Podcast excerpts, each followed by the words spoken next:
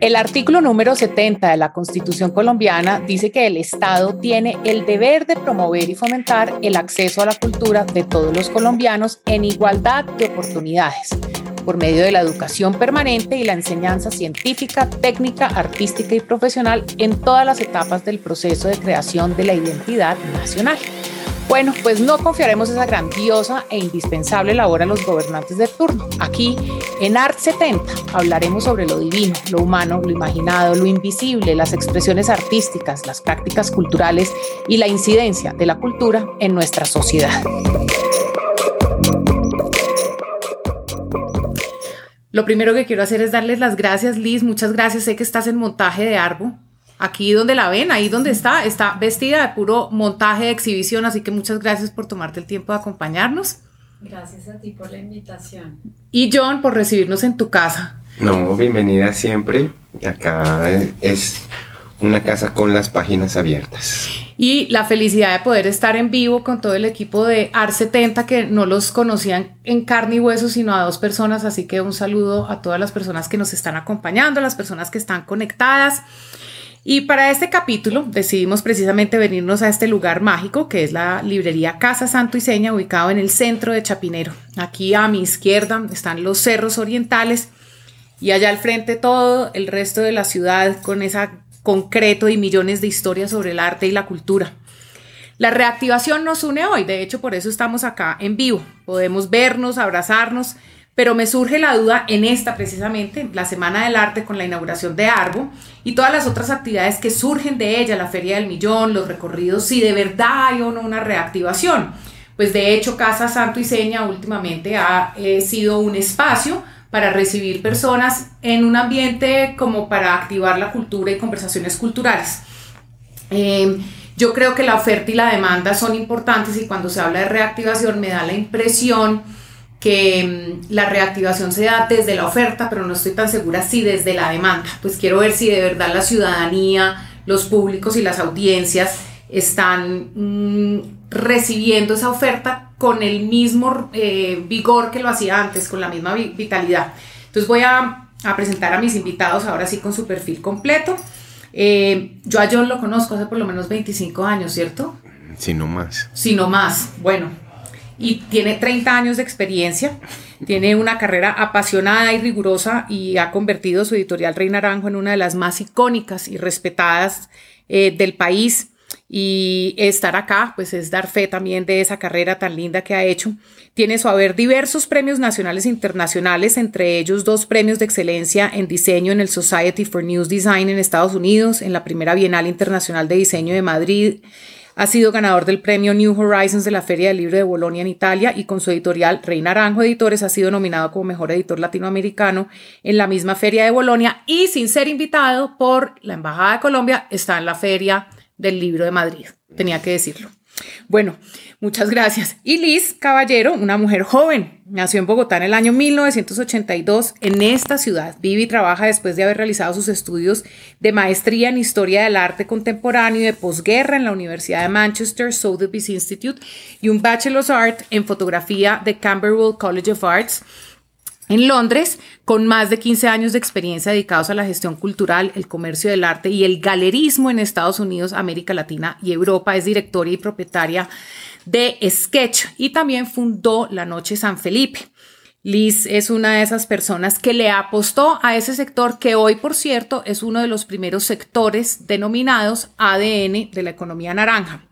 Yo, como todo el mundo sabe, no es, no es, no es un secreto, eh, he peleado mucho con la economía naranja, entonces de pronto te hago un par de preguntas a ver si me convenzo o no. El hecho es que hoy vamos a hablar de la reactivación y bueno, con las buenas noches y ahora sí, bienvenidos. Liz, ¿cómo te va en ese montaje de árbol? Cosa seria, complicado, pero, pero todo siempre se logra. En las ferias uno se estresa mucho y cree que no, no va a llegar al deadline, pero todo termina funcionando y en la galería Em, tenemos una exposición colectiva de Gabriel Mejía Abad, de Lorena Espite y Tupac Cruz. Y dentro del marco de, de Arbo, estamos albergando en la galería a, Aura, que es una galería de Caracas. Ah, o sea, pero precisamente para esta exposición con Gabriela, con Lorena y con Tupac, ¿lo hiciste con ellos? Eh, pues fíjate que este año, como muchos sabrán, eh, Arbo no se va a llevar a cabo adentro del recinto ferial de Corferias y la iniciativa fue llevar la feria a las galerías. Entonces, eh, nosotros teníamos la posibilidad de poder eh, tener a una galería internacional que quisiera participar en la feria en nuestros espacios. Entonces, pues Sketch, la nueva sede es bastante grande, tenemos 400 metros. En el segundo piso, una de las salas va a albergar esta exposición de Aura. Desafortunadamente, los directores no pudieron venir por temas de pasaporte, entonces hemos estado coproduciendo obra y montaje también para Aura. Entonces ha sido complicado, pero, pero estamos bien y ahora va a tener obras de tres artistas. Uno se llama Edwin Carreño, el otro es Luis Romero, que es uno también de los fundadores y directores de, de la Galería Abra Caracas, y también va a tener obras de Pedro Terán. Entonces, nada, pues mañana inaugura Arbo y, esperemos que se esa reactivación. Exacto, y de eso se trata acá. Y cuando yo he hablado, y con esto empiezo con mis preguntas, la, la, la reactivación en el campo de las artes, justamente a partir de la pandemia se está dando es desde las ideas, porque precisamente se ha demostrado cómo, ha sido, cómo es de importante las, los artistas, los creadores, los gestores, los cultores, eh, las personas que trabajan en las artes como unos activistas desde las artes, ¿cierto? Em, más que la expresión artística per se, se ha convertido en un mundo de las ideas. Y ahorita quiero hablar precisamente de la obra de Tupac que vas a tener en tu galería. Y, pero cuando pienso en eso, pienso, por ejemplo, en Ai Weiwei, que ha narrado tanto las migraciones, o, la Furre Liazón, que ha hablado sobre el cambio climático, o como Ricardo Silva Romero o Evelio Rosero han hablado del conflicto o cómo eh, la muchacha canta sobre las injusticias. Entonces sí siento que la reactivación, si bien se da desde el mundo de las artes, finalmente lo que se está exponiendo es el mundo, el mundo de las ideas. Y creo, y así voy a terminar la, el texto que saldrá en El Espectador esta semana, se llegó el momento donde podemos discutir en una misma mesa con economistas, expertos en infancia, tecnología y comunicaciones, la cultura se reactiva porque entró en el debate político y no precisamente por la economía naranja. Eh, John, y Liz, em, hay una proliferación de espacios de reflexión. De hecho, esto que estamos haciendo ahorita es un espacio de reflexión. Los invitados que tú tienes en la galería están reflexionando. Tupac, lo que te decía ahorita, reimagina los espacios. De alguna manera es cómo nos volvemos a apropiar de esos espacios. Em, eh, Arbo con su itinerancia. Em, creemos, mejor dicho, Creemos que las, que las prácticas artísticas están relacionadas realmente con un bienestar colectivo después de la pandemia. ¿Crees que eso se está planteando de esa manera? Yo lo, que creo, la reflexión general es más como, ya sea desde las artes plásticas, desde la literatura, desde cualquier expresión cultural, eh, lo que hay es una evolución en la cultura, ¿no? Yo creo que indiscutiblemente la pandemia va a ser, va a marcar un antes y un después. Eh, esta aproximación a las ideas, esta aproximación a la forma de vivir, esta aproximación a trabajar en casa, eh, la pandemia entra y borra un poco de trabajos que muy seguramente eran innecesarios, borra también como esta especulación de los espacios físicos a través de, pues, de, la, de la especulación inmobiliaria que ya entramos en un tema de que la gente no necesita trabajar en una oficina pues, para producir, eh, con una, una, eliminación de empleos grandísima y con un adiestramiento nuevo en, en los empleos que, que, que, tienen este tema pues, logístico y esto que se trabaja en casa. Yo creo que el, el, la cultura nos tira anclas o nos tira certezas es en cuanto eh, eh, están habiendo cambios radicales en muy corto tiempo. Digamos, nosotros estamos en medio de la pandemia aún. Y, y, y, con algo que nos enfrentamos, pues nosotros acabamos de terminar Feria del Libro de Bogotá, ahorita estamos en Feria del Libro de Medellín. eh, es que la gente tiene miedo de salir y la gente tiene miedo del contacto aún día. Y bueno, con toda razón y, con, y digamos que pues eh, con, es justo pues y necesario seguir manteniendo las distancias y todos estos temas, yo creo que por lo menos en, en, en un año más. No creo que vayamos a volver a, una, a lo que pretendíamos que fuera como la normalidad de los años anteriores a la pandemia. No, eh, yo creo que lo, lo, que nos brinda esto y la reflexión de las ideas que tú, a las que tú te refieres y la reflexión desde la cultura es la capacidad de que podamos vivir diferente.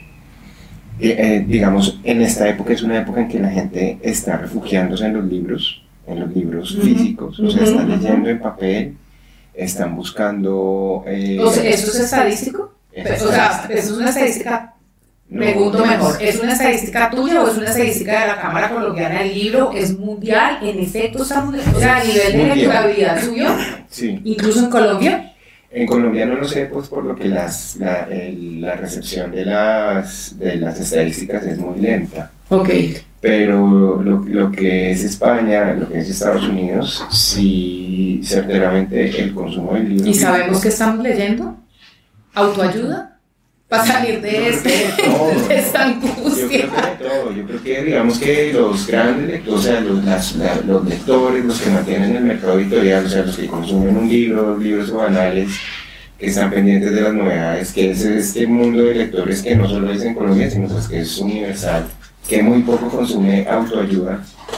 Eh, pues están, están leyendo un poco lo que tú venías a buscar, literatura contemporánea, uh -huh. problemáticas contemporáneas uh -huh. y tal Ahora, eh, en literatura contemporánea puede ser un escritor de los años 50 norteamericanos. Por supuesto, ¿sí? por supuesto. Entonces, en, la verdad, eh, por ejemplo, que estadísticamente que puedo hablar, eh, en la Feria del Libro de Madrid se lograron un, unas cifras casi del 2019, o sea... Que eso les iba a decir, el, si, si hablamos de reactivación, supuestamente en tema, en, en las cifras que nos da eh, la DIAN, el 2019 fue uno de los, ha sido un muy buen año para el sector de las artes y la cultura, sí, ¿no? Sí. Pero entonces lo que tú me estás diciendo es, en el caso editorial, tanto la oferta como la demanda sí se han reactivado. Sí, o sea, tú sí. has ofrecido y te han comprado. Sí. Y quiero saber en el caso de Sketch. En el, además, es muy importante que quienes no conocen Sketch, Sketch es una galería que exhibe y promueve el trabajo de artistas contemporáneos emergentes. Eh, y digamos eso, eh, Santo y Seña, digamos, compite o no con una librería nacional. Galería Sketch competiría con una, ¿qué? Casas Reiner. ¿Con quién sería, digamos? Pues hay muchos. Hay muchos, pero tú eres, tú estás apostándole a un público joven en demanda y en artistas, ¿cierto? Bueno, es que son muchas eh, preguntas. Eh, pues yo pienso que, que, el mundo del arte siempre ha estado en una reactivación. O sea, como ¿Permanente? ¿Qué dices? En una reactivación permanente. ¿Por qué lo dices? Porque yo pienso que lo que hacemos, aunque es muy importante, porque te da bienestar mental, te, te, permite ver cosas bellas, te inspira, te, te, puede hacer la vida mucho más agradable. Eh, siento que, que, el arte y la cultura de alguna manera es un campo como más liberal, uh -huh. donde podemos hablar de, de, todos los temas que nos da vergüenza o nos da pena eh, o nos da jartera. Uh -huh. Es un campo muy fértil de... Sí. Entonces, aunque es muy importante pues siempre está el tema de la consecución de los recursos y siento que es muy irónico porque eh, si bien podemos comercializar ideas, objetos o como arte, como lo queramos llamar, pues siempre es difícil vender. ¿Por qué? Porque es difícil, porque, porque, porque te digo, es difícil comprar comprar arte independiente con que, digamos, pues es estamos que yo, educados para eso. Es que yo creo que no estamos, o sea, en el, en, estamos hablando de Colombia, voy a hablar específicamente de Colombia. Creo que esto está cambiando efectivamente porque ahora hay una clase media mucho más grande que antes y creo que ahora hay mucha más curiosidad por todo, temas de moda, eh, gastronomía, eh, libros, eh, arte. Creo que la gente está mucho más abierta y tal vez eso se dio porque por temas de la violencia a finales de los 90 y principios del 2000, mucha gente se fue.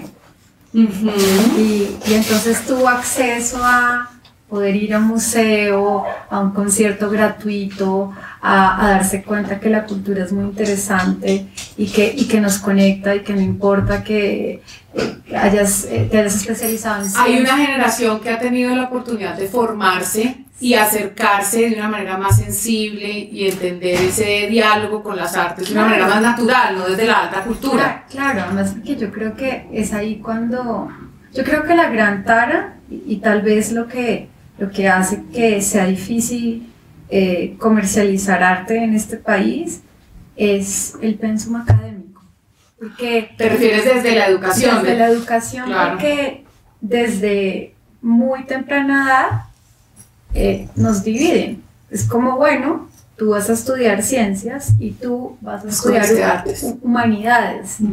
Y nos hacen creer que las humanidades no tienen nada que ver con la ciencia eh, cuando una no puede coexistir sin la otra y finalmente el arte es simplemente de alguna manera como el vestigio del pensamiento humano, es como los artistas están hablando de lo que los mueve, de lo que está pasando en su entorno, de lo que los inquieta, de lo que los emociona, pero creo que, que sí, que, que eso pasa entonces si tú no has crecido en un círculo, en un medio en donde estás cerca de las humanidades, eh, pero has crecido solamente en ese círculo de la ciencia, te sientes ajeno o, te sientes que no te puedes permitir acercarte a la creatividad o, que no eres creativo. Ok, pero entonces te hago una pregunta. Yo planteaba un escenario bastante optimista, de hecho pensé que no iba a ser tan optimista, como sí, la gente está leyendo y estamos vendiendo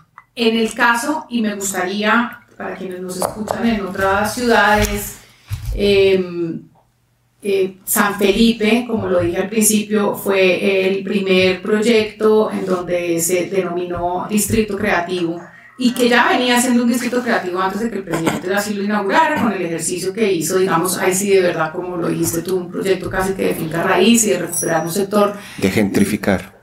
No recuperar, gentrificar. Sí de gentrificación. Es, es, importante, pero ese es otro tema. Ese es otro tema. Pero entonces te hago, si ha habido reactivación del sector, bueno, del sector, y te pregunto específicamente, del sector probablemente sí más, pero también de él, ah, está la gente yendo a visitar las galerías y todos están comprando. Bueno, muchas preguntas. Eh, pues yo siento que efectivamente la pandemia sí eh, golpeó al sector, es porque no hay nada más chévere que ir a una galería, ver, poder tener un diálogo cara a cara, compartir con otras personas. Eh, creo que esa experiencia no, no se replica en la virtualidad. Creo que lo que ha sido muy interesante de la virtualidad de la pandemia es que aunque esta pandemia nos ha alejado eh, físicamente, nos hemos acercado mucho virtualmente y eso ha posibilitado un montón de proyectos que antes no se podía. Por ejemplo, ¿qué hicieron ustedes? Em, bueno, yo eh, el año pasado eh, Juan Betancourt y Jenny Díaz se ganaron una beca eh, y ellos montaron un proyecto, hackearon como el Google Docs y se llama Spread Hub y lo montaron en línea, que era como un cuaderno virtual en donde invitaban a un montón de artistas internacionales a que pudieran contribuir. Entonces fue muy, muy, muy chévere porque yo les presté el espacio en una de las salas de la galería y ellos convocaron artistas en Suecia, en Noruega, en mil Todo digital. Todo de manera digital. Entonces se proyectaba eh, como live y, y, ese tipo de, de, situaciones antes no se daban tan fácil, como que poder planear una exposición era como con uno, con dos, con tres años de antelación. Y creo que el no poder organizar o programar cosas con tiempo o prever nada o, o saber nada, creo que, que nos dio por un momento como una pausa, una flexibilidad de, ok, bueno, ¿por qué no? No te conozco, pero hagámosle. Entonces, creo que eso fue, fue muy chévere.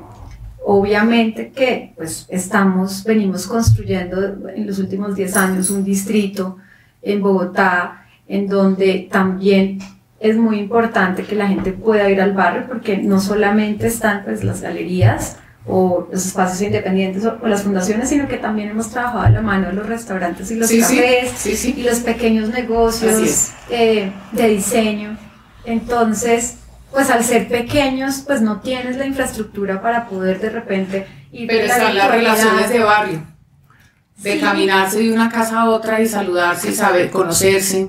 Sí, pero eso no se da tanto, eso se empieza a dar en San Felipe porque está toda esta nueva, eh, nueva población del arte que está ahí generando comunidad, pero pues el distrito San Felipe está compuesto por dos barrios uno se llama San Felipe y el otro se llama Juan 23 Norte, eso no lo sabe mucha gente.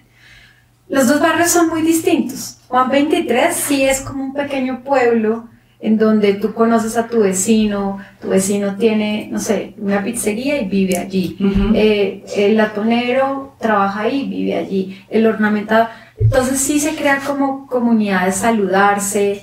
Creo que San Felipe, pues las familias que vivían allí fueron envejeciendo, eh, murieron, los hijos vendieron la casa, entonces ahora hay como muchas oficinas, entonces no, no hay tanto como eso que tú llamas como de comunidad de barrio, pero sí está empezando a surgir por eso el desarrollo del distrito. Pero creo que la pandemia sí golpeó al distrito porque pues mucha gente eh, no podía continuar pagando arriendos y fueron cerrando, cerrando pequeños espacios Em, pero yo creo que finalmente el que está en la cultura tiene la piel dura. esto es de, no sé, hay, esto, diciendo que sí. Esto es de resistencia, esto es de, uno realmente amar lo que hace. Y de proyecto de vida. De proyecto de vida y entender que bueno, tal vez pues no, ¿sabes? No trabajo en una multinacional como, como mis amigos, ni como vicepresidente ganándose sí, millones de dólares al mes. Como los tuyos, como tus amigos. que no tienes esa estabilidad. Em, pero pues yo creo que muchos hemos resistido. Okay. Entonces, igual, pues Noche San Felipe se continúa haciendo, tal vez no con Hablemos tanta de frecuencia. Y también Open San Felipe, que es este gran festival, también le ha apostado mucho al barrio. Entonces yo creo que yo no creo tanto como en una reactivación. Yo creo que desde la cultura son como pequeñas mini reactivaciones que se van dando a lo largo del año. Ese es un planteamiento interesante porque precisamente quería hablar del ecosistema y mira que tú lo planteas más como unas células de resistencia que se han ido manteniendo, ¿no?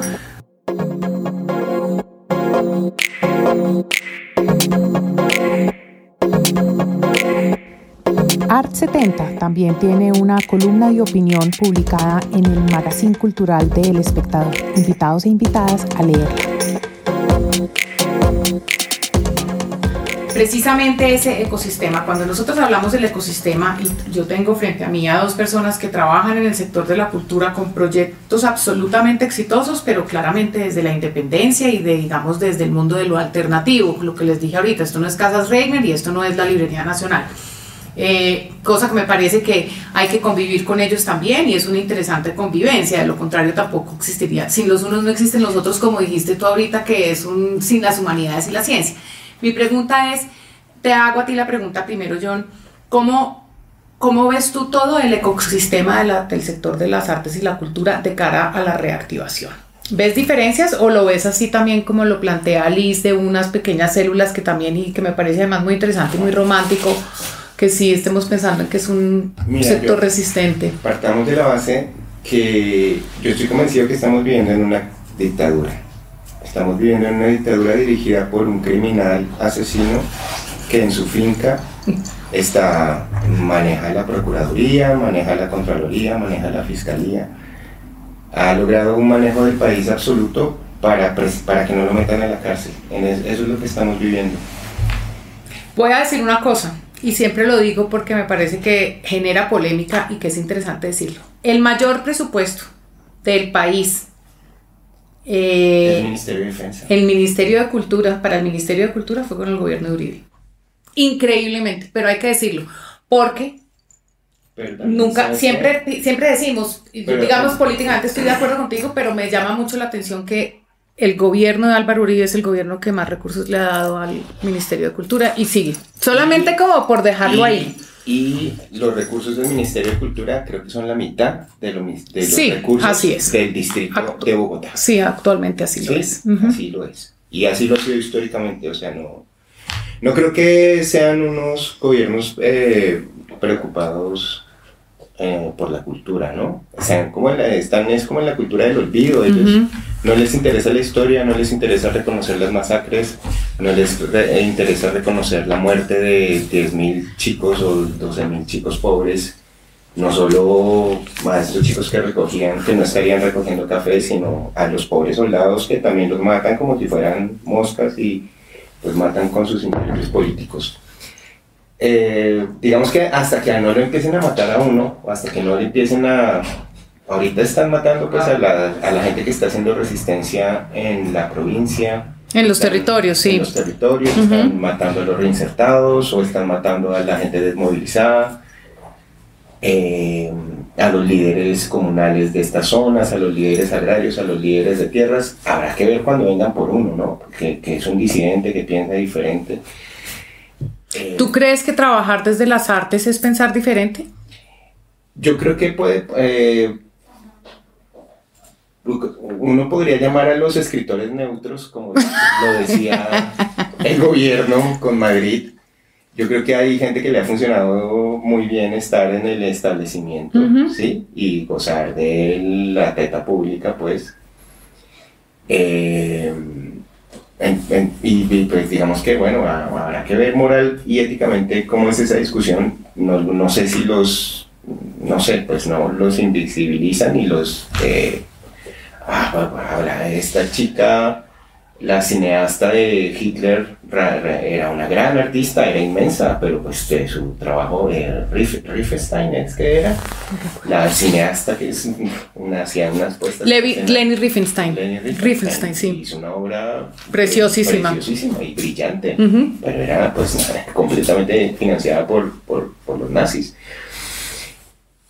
pero bueno, volvamos a la pregunta, el ecosistema. yo creo que un ambiente así de todos modos hace muy rico el pensamiento. Y el mundo de las ideas, de acuerdo. Las ideas, de acuerdo. hace muy rico y en la disidencia muchas cosas de lo que está pasando. ¿Te has reconocido y encontrado con personas en esta reincidencia en el sector de las artes y la cultura?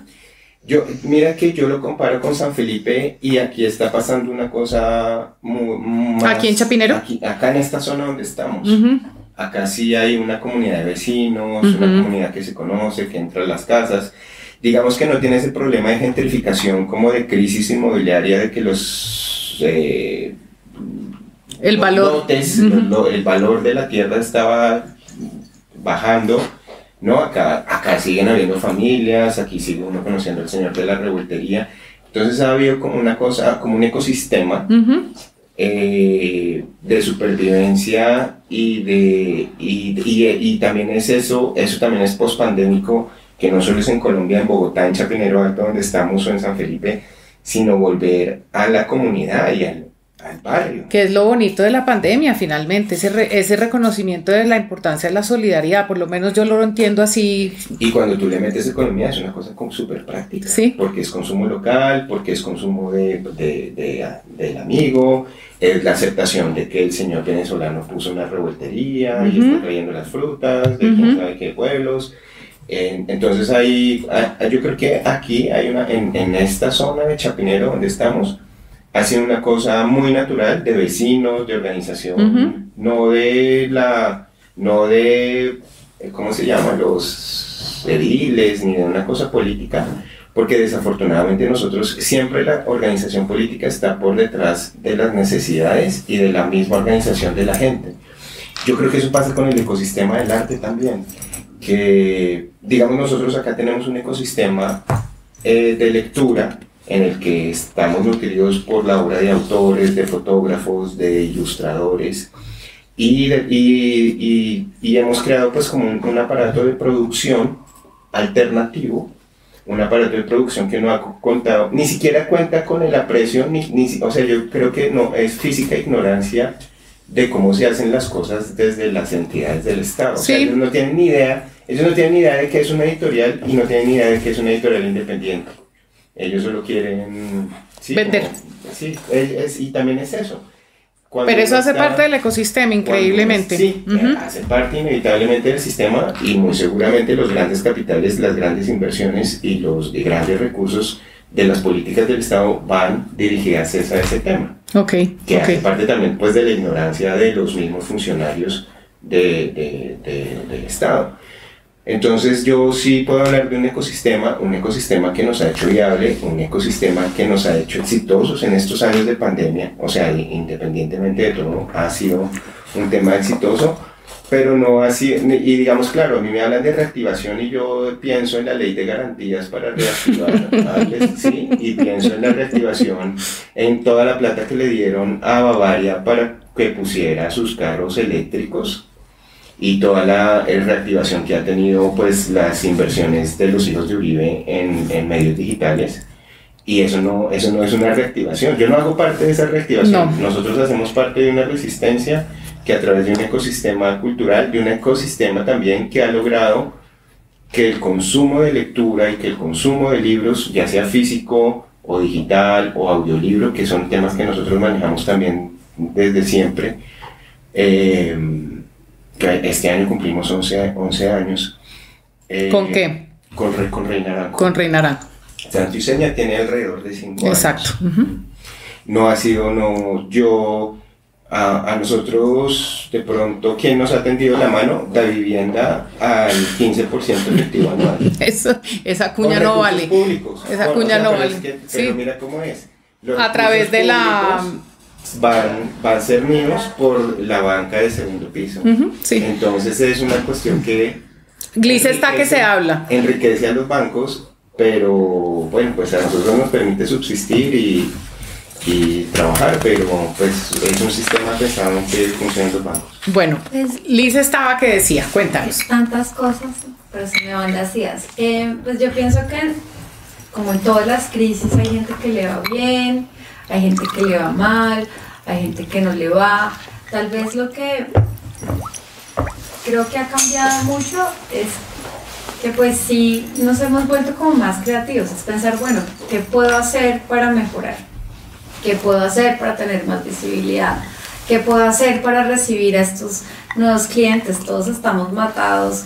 Es como pensar, bueno, va a volver a mucha gente a las inauguraciones. Ahora es, es un ¿Y poco sí? raro. No, mañana vamos a ver, ¿no? En esta inauguración de Arbo y vamos a ver si de verdad hay, por eso yo les decía, a mí me, me surge esa duda, siento que hay mucha oferta, pero coincido con John en que hay miedo.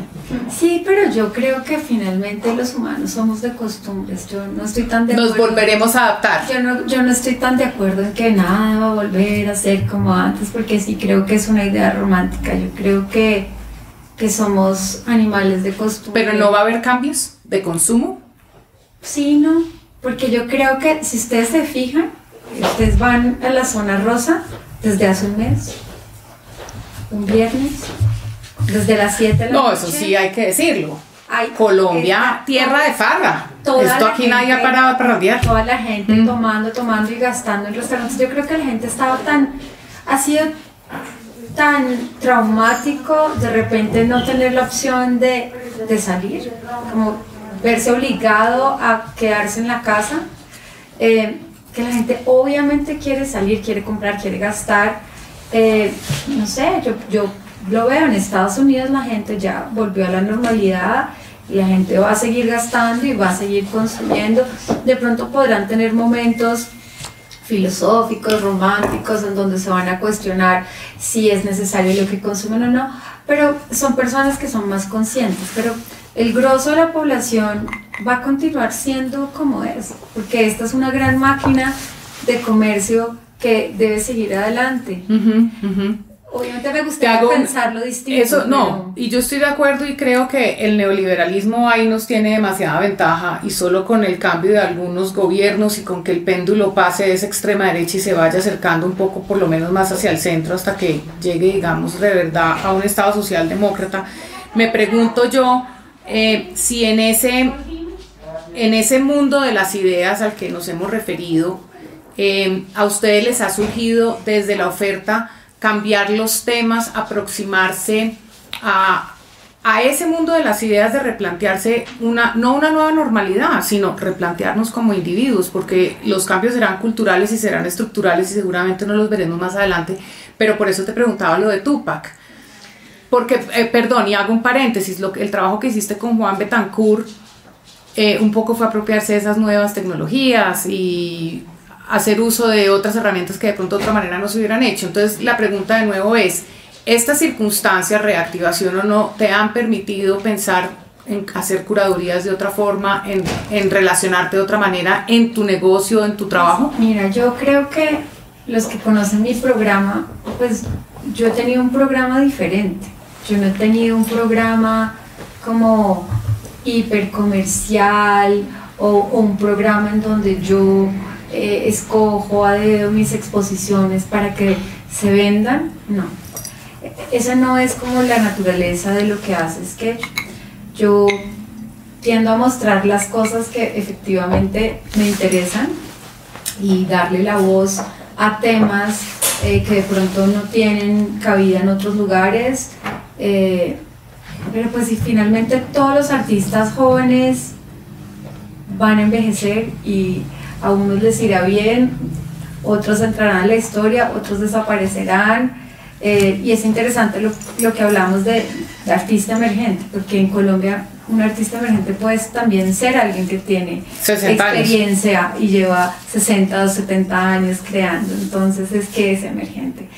Eh, para responder algo que, que tu pregunta del principio, yo creo que en el arte o, en, el, pues en, el negocio de las galerías eh, hay gente que le fue muy bien.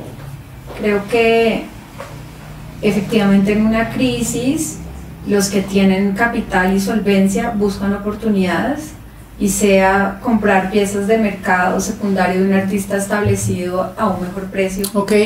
Porque antes no lo podía pagar o porque lo quieren revender. Debo decir que yo fui una de esas que me aproveché de eso. Yo, nunca lo haría. No. Pero yo no lo, yo no Pero no, fue una oportunidad para mí como ciudadana. Si no, de lo contrario, tampoco hubiera podido adquirirla, ¿no? bueno, eh, ¿sabes? Es loable, es loable. Em, pero yo creo que si hay gente buscando oportunidades, creo que para artistas establecidos con trayectoria y de otros precios, las galerías que tenían acceso a ese tipo de obra hicieron mucho dinero. Em, creo que artistas jóvenes o artistas que quisieron bajar sus precios o hacer obras de formatos más pequeños o múltiples serigrafías, eh, creo que tuvieron momentos donde les fue muy bien y tal vez eso se dio porque efectivamente antes la gente no tenía tiempo para mirarse en el espejo y mirar su casa y decir, bueno, quiero vivir en un lugar eh, con objetos de arte que me plazcan. Sí, o, que te representen. Tal vez la gente dentro de su cotidianidad, el no tener tiempo y siempre el afán de trabajar y los compromisos, pues no se había percatado que pues, no, no tenía un mueble interesante, una obra, eh, un tocadiscos, un libro, eh, un vestido, no sé. Entonces creo que sí, mucha gente que, que, tuvo más tiempo en sus casas quiso, por llamarlo de alguna manera, decorar su espacio. Y empezaron a adquirir obras de, de, precios muy bajos, pues digo, obras de 300 mil a un millón de pesos. Em, creo que mucha gente apoyó la iniciativa de, de Steven Guberek, que fue la, la promoción, en donde, ay, eso fue súper exitoso.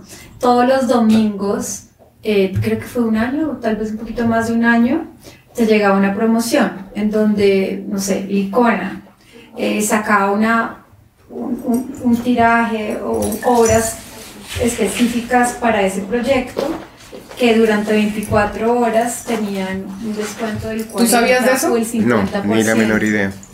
¿Ustedes hicieron algo similar? No, nosotros nunca hemos basado nuestra promoción en precio. ¿No? No, nunca. Ok. Entonces, pues con los precios de la promoción, gente que antes no tenía tiempo para mirar su casa o que no tenía el dinero para, o creía que no tenía el dinero para poder empezar a conformar una colección o simplemente para comprar una obra, no tiene que ser coleccionista, pues no teniendo que pagar eh, transporte, salidas a restaurantes, todo lo que implica salir de la casa y el gasto.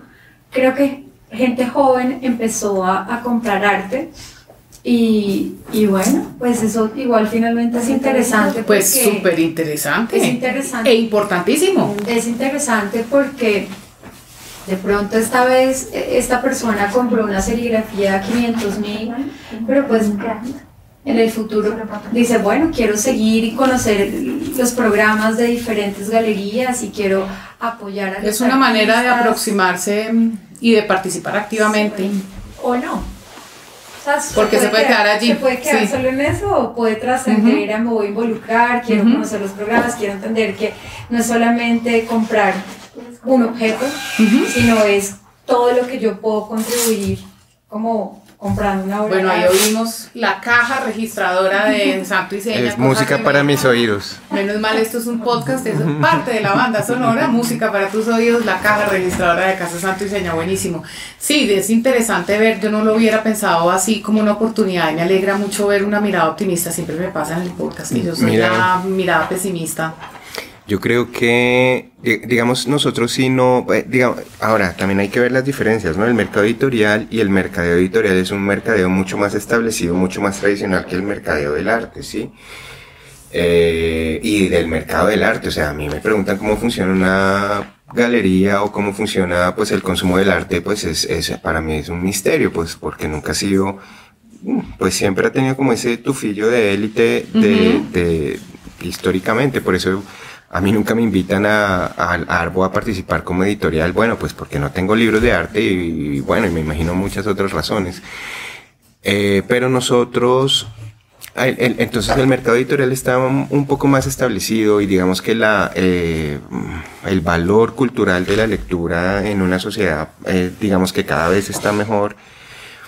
Eh, pero nosotros políticamente, nosotros tenemos 11 años. En 11 años hemos editado alrededor de 150 libros, de los cuales hemos vendido un poco más de 2 millones de, de ejemplares de esos libros. En todo lado, o sea, hemos vendido libros en México, en Chile, en España, en Argentina, ya sea con coediciones, con venta de derechos o con, o con producción eh, local, en, produciendo en España, por ejemplo, o hemos hecho libros en México, en Chile. Eh, pero nosotros, digamos, políticamente seguimos siendo los mismos. O sea, nosotros, eh, Rey Naranjo es un instrumento político, un instrumento que vela porque los ciudadanos tengan una información, no, no una información... Tu curaduría es esa, Ese es, ese es mi ese es curaduría. aporte al proceso, a los procesos históricos. Y en, y en este momento somos tres editores, que es Raúl Castro, o sea, Carolina Rey Gallego y yo. Por ejemplo, Carolina, un gran, como una gran visión es esta, esta eh, estamos editando libros de mujeres, Mujer, género, de género, he feministas, sin que lo sea necesariamente. que han incluido en sus Pero por ejemplo esto, Panza de Burro, Come Tierra, eh, representar aquí a, a unas editoriales españolas de género es toda una, una novedad y, es una, visión es un en enfoque eso. y una dimensión política Es una, importante en es una dimensión cultura. política. Fantástico, fantástico. Una dimensión política cuando editamos un libro que cuente qué es lo que está pasando en Rusia y cómo esa democracia envenenada, como esa, ese modelo de democracia que busca apoderarse de todos los sistemas productivos del Estado, de, todo, de los jueces, de, lo- de, los, de la ley, de los poderes públicos, es un modelo que viene desde Rusia y que está eh, impregnando todo el mundo. Entonces, eh, y sí, por más que tú leas el libro, pues tú puedes cambiar o no puedes cambiar, pero por lo menos vas a estar más informado. Sin duda. Y políticamente eso no lo hemos cambiado.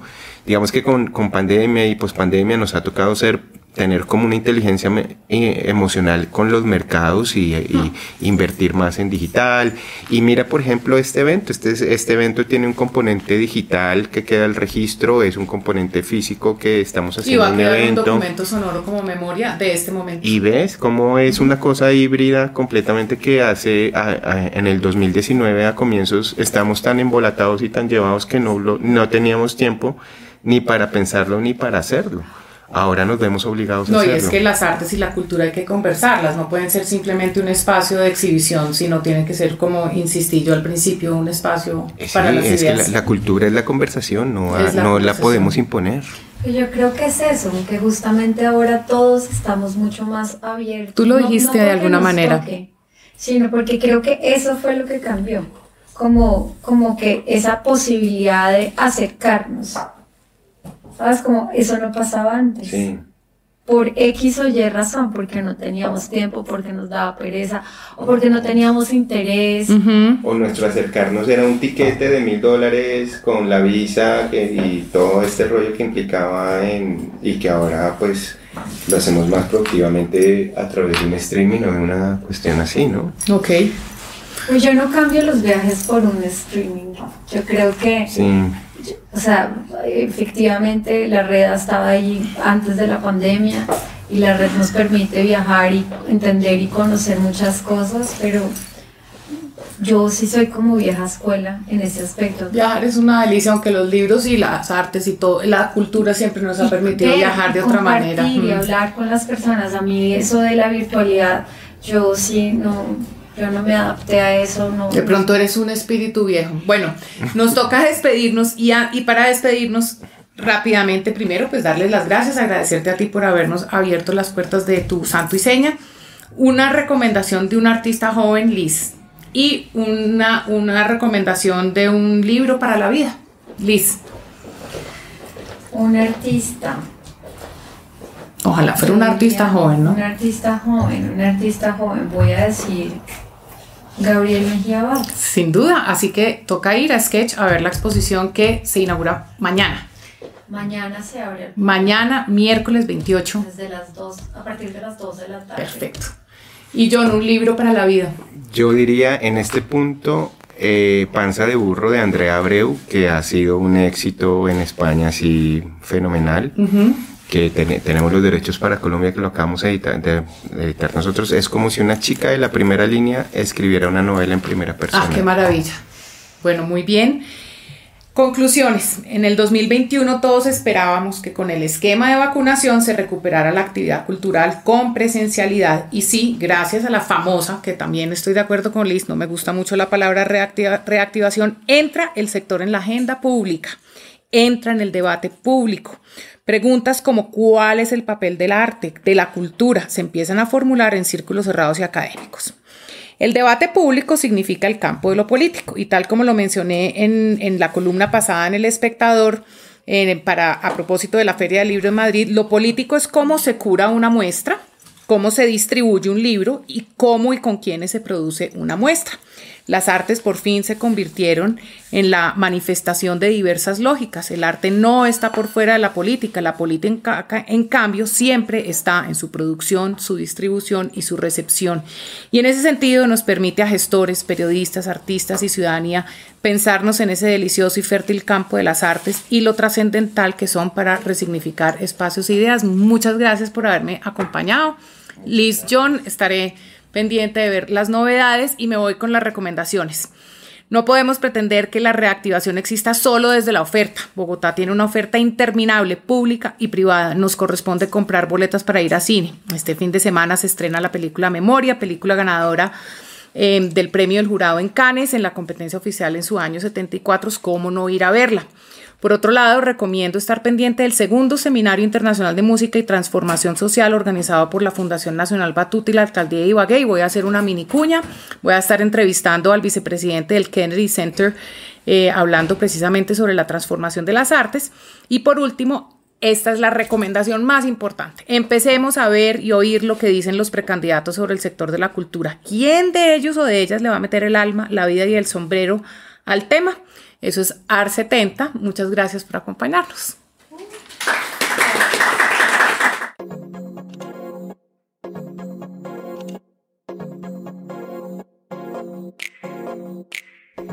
Para seguir la gran conversación de Art 70, solo falta suscribirse en cualquier plataforma que estén escuchando este podcast.